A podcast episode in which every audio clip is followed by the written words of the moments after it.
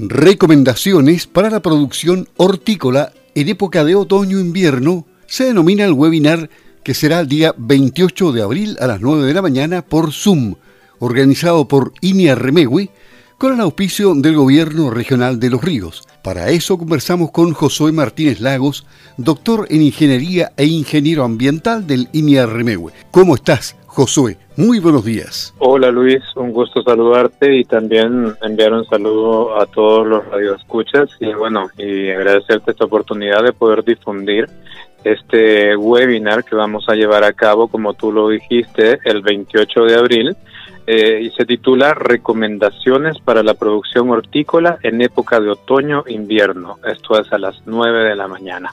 Y bueno, también contarte que este webinar forma parte de un eh, o conjunto de webinars que está realizando el Instituto de Investigaciones Agropecuarias, INIA, que nosotros como tú sabes y como sabrán también nuestros eh, radioescuchas, somos parte del Ministerio de Agricultura.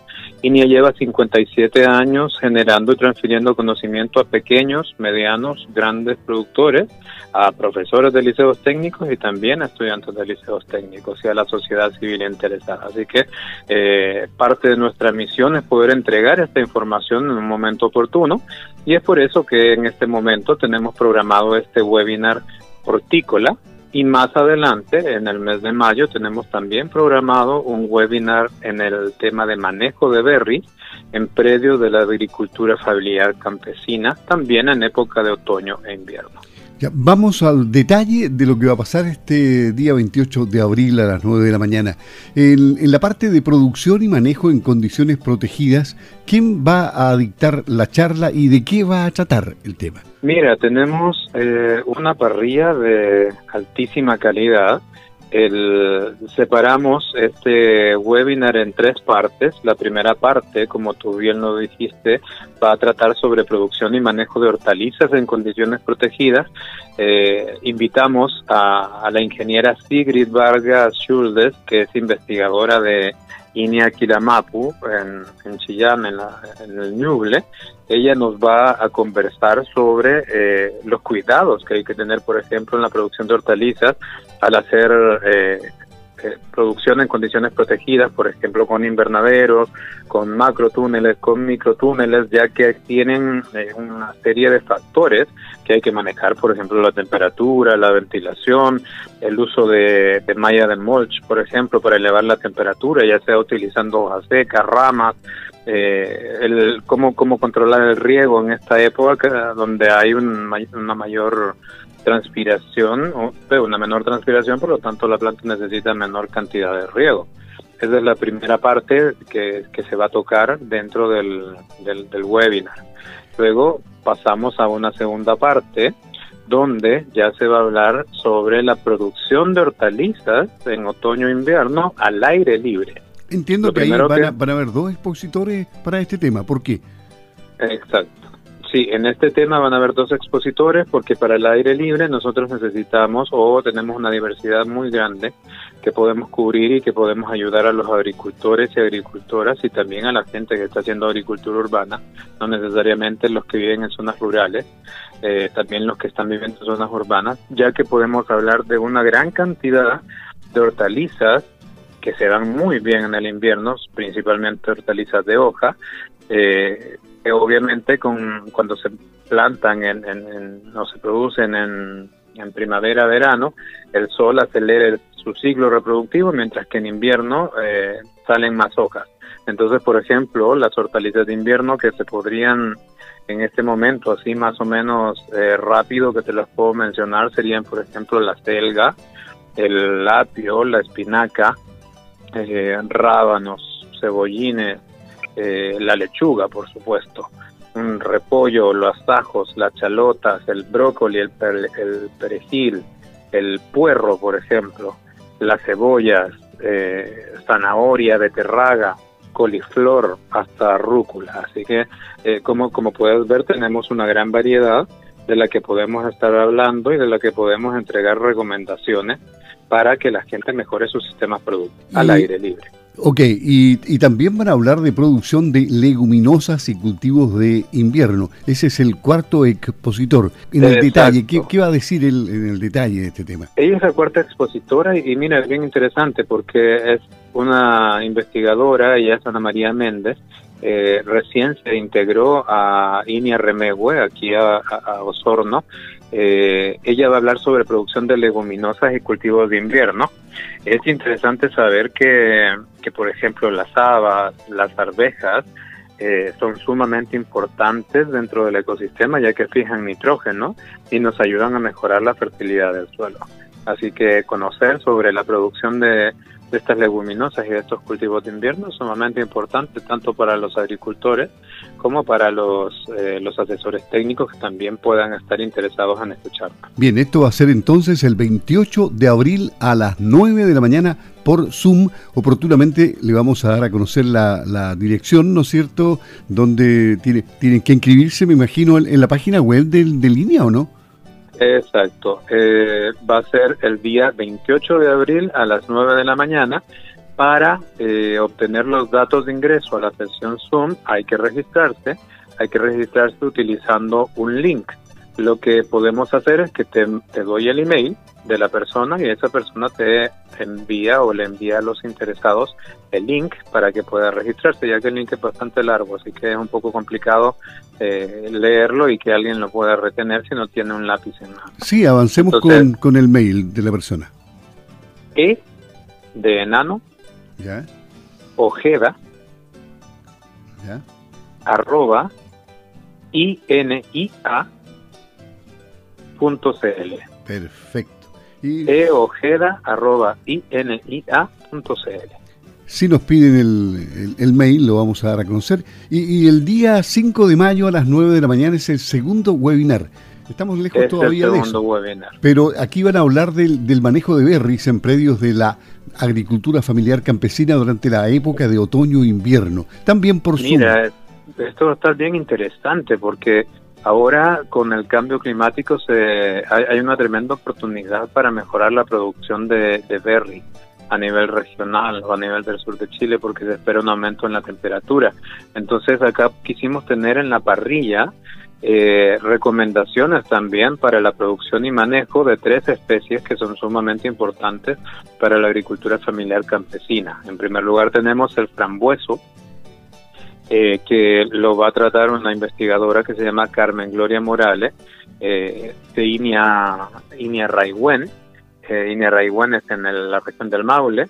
Luego vamos a tener las recomendaciones para eh, el manejo y producción de la aranda, ¿no? En otoño-invierno, que lo va a tratar un investigador que se llama Abel González, de INIA Carillanca en Temuco. Y luego vamos a tener al finalizar una las recomendaciones para la producción y manejo de frutillas en otoño-invierno, que lo va a tratar Cristian Balbontín también, que es investigador de Iniaquilamapu de el Ñuble, esto es en, Chillán. Así que vamos a tener una, una jornada llena de información y conocimiento y obviamente un espacio eh, para poder resolver todas las dudas de las participantes.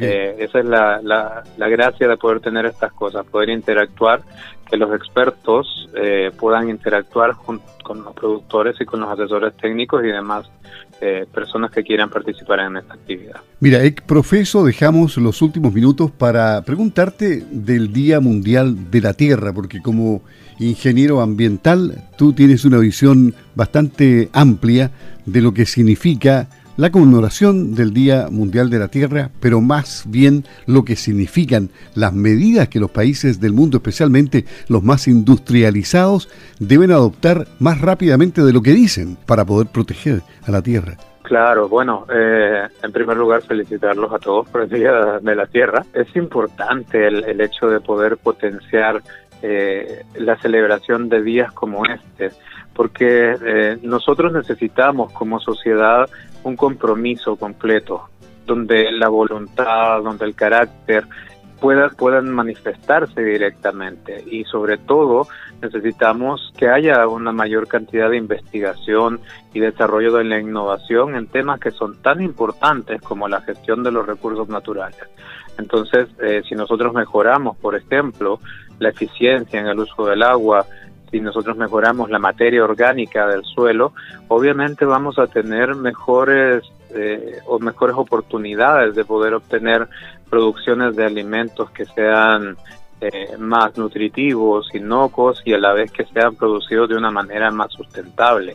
Ah, aquí tenemos temas sobre en el sur de Chile, temas sumamente importantes que, que en este momento eh, son muy relevantes y que probablemente hace 20, 30 o 40 años no lo fueron. Por ejemplo, la gestión del agua estamos viendo un, un, otoño que fue bastante seco hasta el momento y un, verano que fue bastante seco también. Eh, entonces es importante empezar a conversar estos temas, por ejemplo el tema de las energías renovables. ¿Cuánto cuesta la energía? Es una, la energía es muy cara y ahora tenemos opciones distintas de poder generar energía a partir de, de fuentes renovables. Eh, por ejemplo, todo esto va direccionado por la agenda al año 2030 de la Conferencia de las Naciones Unidas sobre el Desarrollo Sostenible.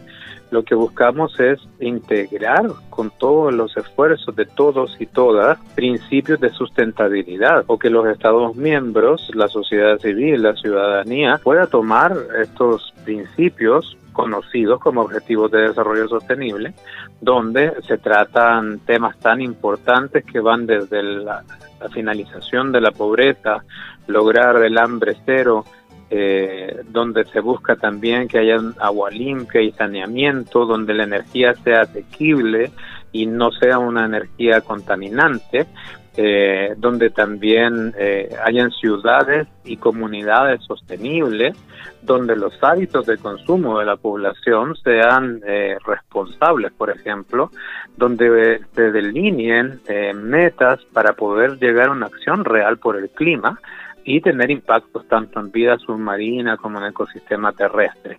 Yo creo que tenemos una oportunidad sumamente grande para poder contribuir desde donde estamos nosotros. O sea, no pensemos que solamente las grandes industrias pueden hacer contribuciones en la calidad ambiental. Nosotros como ciudadanos también podemos hacerla. Te pongo un ejemplo muy sencillo, el caso del agua. ¿Cuántos de nosotros cerramos la llave al lavarnos los dientes, por ejemplo? o cuántos de nosotros calculamos que no se prolonguen las duchas por más allá de tres minutos. Entonces hay medidas que son sencillas y que nos pueden obviamente ayudar a, eh, a ser más eficiente en el uso de los recursos naturales y a conservar estos recursos para que las generaciones futuras puedan disfrutarlos ya sea en la misma calidad que los estamos disfrutando nosotros ahora o en una calidad mejor, pero en ningún caso en una peor calidad. Josué Martínez Lagos, doctor en Ingeniería e ingeniero ambiental del INIA Remehue, conversando aquí en Campo al Día. El acento, obviamente que es hondureño. Difícil de identificar, decía él, pero aclaramos eso por si alguien tiene la duda. Él es hondureño, pero radicado en Chile. Josué, ha sido un gusto haber conversado contigo y esperemos que les vaya muy bien en los dos webinars y los vamos a estar apoyando. Muchas gracias, ¿eh? buenos días. Muchísimas gracias, Luis, y un saludo entonces a todos tus radioescuchas.